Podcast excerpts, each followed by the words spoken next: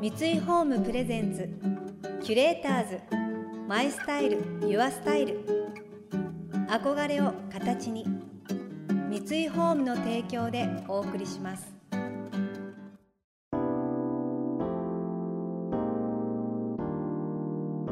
溢れる情報の中で確かな審美眼を持つキュレーターたちがランデブー。今日のキュレーターズは青木さやかです。高野秀幸です。想像力を刺激する異なる二人のケミストリー。三井ホームプレゼンツキュレーターズ。マイスタイルユアスタイル。ナビゲーターは田中れなです。今日のキュレーターズはタレント俳優でエッセイストの青木さやかさんとノンフィクション作家の高野秀幸さん。青木さんはタレントや女優としてマルチに活躍を続ける一方で最近ではエッセイストとしての出力も高く評価されています。一方高野さんは誰も行かないところへ行き誰もやらないことをし誰も書かない本を書くをポリシーに世界各地を取材し執筆を続けています。デビュー作厳重無弁べを終えは中央アフリカコンゴの湖に生息すると言われる謎の怪獣発見に挑むサバイバル生活を描いたもの。その後も辺境への旅を続ける高野さんの原動力は一体何なのでしょうか？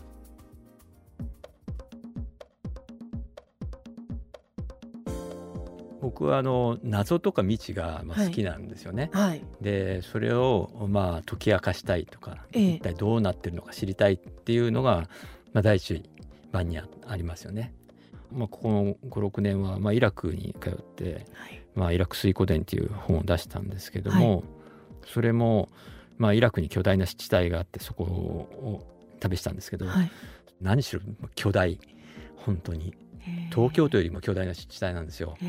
でそれはやっぱり実際行くと本当にでかいから、うん、一体どこ行っていいか分かんないわけですよ。はいはい、水がぶわーっと広がっているわけでしょ。うん、で町や村もろくにないから、うん、何を目指していいか分からないっていう、はい、そんな悩みを初めて持ったわけですよね。はい確かに目的地にみんな行きますもんね。そうなんですよ。向こうの人にもお前なんでそんなとこ行くんだって。ああ言われましたね、ね、うん、まあ水の民がいるからそれを見てみたい、まあ、そこを旅したいっていうのがあったんですけども、えー、そもそも水の民もすごい分散して暮らしてるし、うん、あのね、どこ行けばいいか分かんないし水の民に会ってどうするのかも分かんないわけですよ。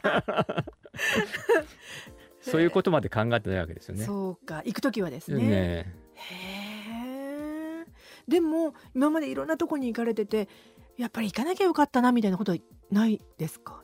あそれはないですね。行けばどんなとこでも面白いですよ本当に。行かなきゃよかったってことはないですね。そうですか面白さっていうのは人ですか？一番そうですね一番の面白さは人ですね。僕は割とまあ民族とかに興味がありますよね。なんでこういう生活してるのかとか、どうしてこんなことしてるのかとかね。あの今までいろんなところに行ってもう一回行ってみたいっていう場所はどこですか、まあ、アフリカのコンゴのその最初に行ったところ、はい、その海中探しに行ったところなんかは行ってみたいとは思いますよね。はい、やっぱりそこで一番いきなり常識がもうね片っ端からひっくり返されていったわけですよ。例えば例えば、はい、あのまあジャングルの中に湖があってそこにまあネッシーみたいな怪獣がいるって言われてるんですね。そこのほとりにキャンプを、テント立ってキャンプ設営してでコンゴ人メンバーも一緒にいるんですよ。はい、でまずねゴミ捨て場とトイレを作ろうとしたんですよね。はいそしたら今後人メンバーに大反対されて、うん、汚いじゃないかって言うんですよ。はい、でなんでってゴミをねそこら中に捨てずに一箇所にゴミ捨て場に捨てた方がいいでしょそれはそれ汚い。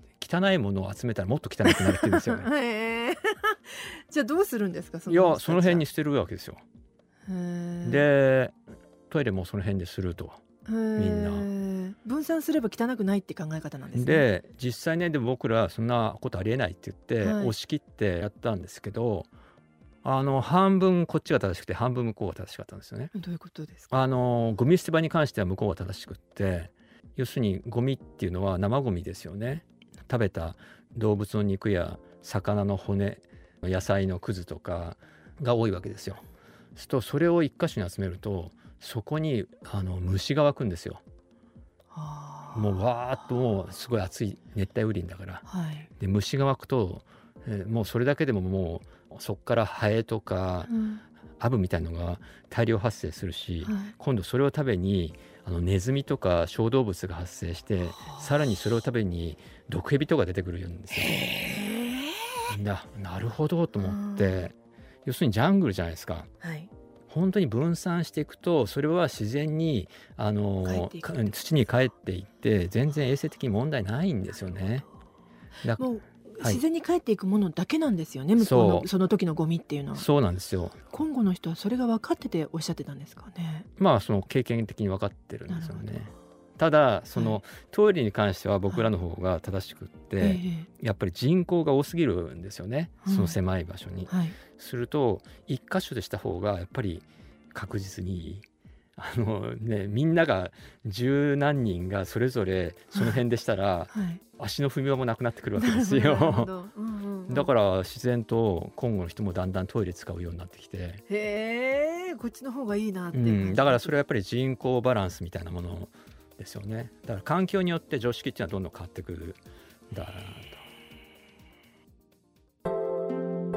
キュレーターズ。マイスタイル。ユアスタイル。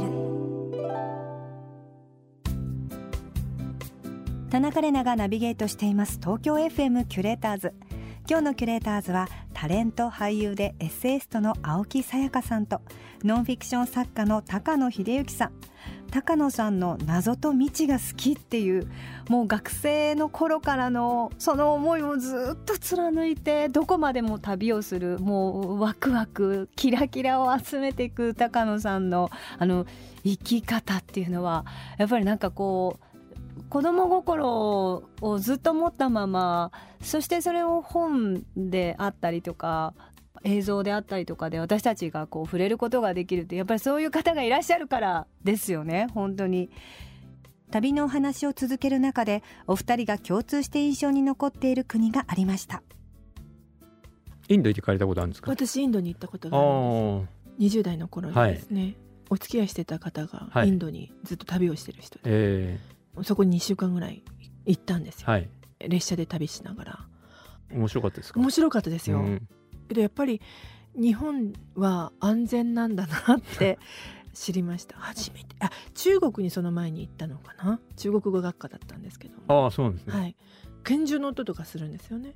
そうなんですか。夜はい。であとなんか物を子供たちに物を銀の指輪とかを高いお金値段で売りつけられたりとかしてですね、はいはいはあ日本とは全然違うんだなっい、てうん、思ったりしましたね、インドは行僕も最初にが行った外国が、まあ、インドだったんですよね。でまあ本当にそうやってね片っ端から騙されたりええボられたりして、で最終的にはまあ身ぐるみ剥がされて、ええ。まあ、詐欺師に騙されて。でまあ持ってるのが、まあ、はい。パスポートもお金も仮の飛行機のチケットも全部取られて、はい。ポケットになんか日本円で300円だか200円ぐらいしか、まあ、なかったんですよね。はでそれでしょうがないから その前に知り合いになっていたあはい。地元の小学生の家に居候させてもらって そこも三条間みたいなところに親子4人が暮らすってすごいところだったんですけどもなんか嫌な顔もしないでそこに泊まらせてくれへてえ。でそこ,、まあ、そこもアパートなんですね。すごい貧しい人たちが住んでるアパートでいやみんななんか劇的に親切なんですよ。あのーまあその家の人たちがまずね僕が一文なしだって知ってるのにはい。1日3食食べさせてくれるえし、えチャパティっていうはい。パンみたいなパンみたいなやつですよね。に本当に豆のスープとかそういうものですけども、はい。食べさせてくれるうし、ん。近所の人たちが果物持ってきてこれ食べなって言ってくれたりとか、へえ。なんかとても親切でで僕の インド人感もなんかどんどん変わってきてで要はあのインドってまあ超格差社会なわけですよね。うんなので下の人がこう上に上がるっていうのはものすごく難しいわけですよね。すると下にいる人たちは自分より上の人からは多少ねあのものを余計に取ってもいいだろうっていう考え方になる、なっても全く不思議はないし実際そうなんですよね。で上の人たちも下の人には少しお金を多くあげたりとか、まあ、助けたりとかするべきだそういう宗教的な考え方もあるんで、だからその日本人とかその先進国のツーリストが行くとそこから余計に取っても別にいいっていう発想になるんですけども、それで僕なんかはインド人不信になってたんですけど、これが今度僕が一文無しになるとみんなすごく親切で、あ。のむしろ助けてくれるわけですよね。だからそういうのをまあ知れてまあその時は面白いなんて思えるほど余裕がなかったですけども、はい、インド人に対する考え方も変わったし後からすごく面白かったなって思うようになりました、ね、でもその理屈が分かればなんかインドの人たちが私に売りつけた理由もよく分かりますし、うん、そこまで腹が立つことでもないなっていう感じがしますね。うん、キュレーターズ。マイスタイルユアスタイル。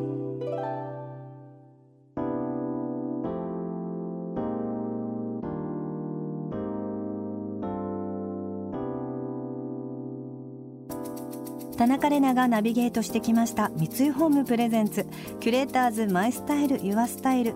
今日のキュレーターズはタレント俳優でエッセイストの青木さやかさんとノンフィクション作家の高野秀幸さんとのお話をお届けしました。先ほどもお話に出た高野さんが謎の巨大湿地帯に挑んだイラク水湖伝は文藝春秋より発売中です。この番組では感想やメッセージもお待ちしています。送ってくださった方には月替わりでプレゼントをご用意しています。またインテリアライフスタイルなどあなたの暮らしをより上質にする情報は web マガジンストーリーズのエアリーライフに掲載しています。詳しくは番組のホームページをご覧ください。来週も引き続き青木さんと高野さんをお迎えして語学学習のすすめをお送りします。それでは素敵な週末をお過ごしください。田中れなでした。三井ホームプレゼンツキュレーターズマイスタイルユアスタイル憧れを形に三井ホームの提供でお送りしました。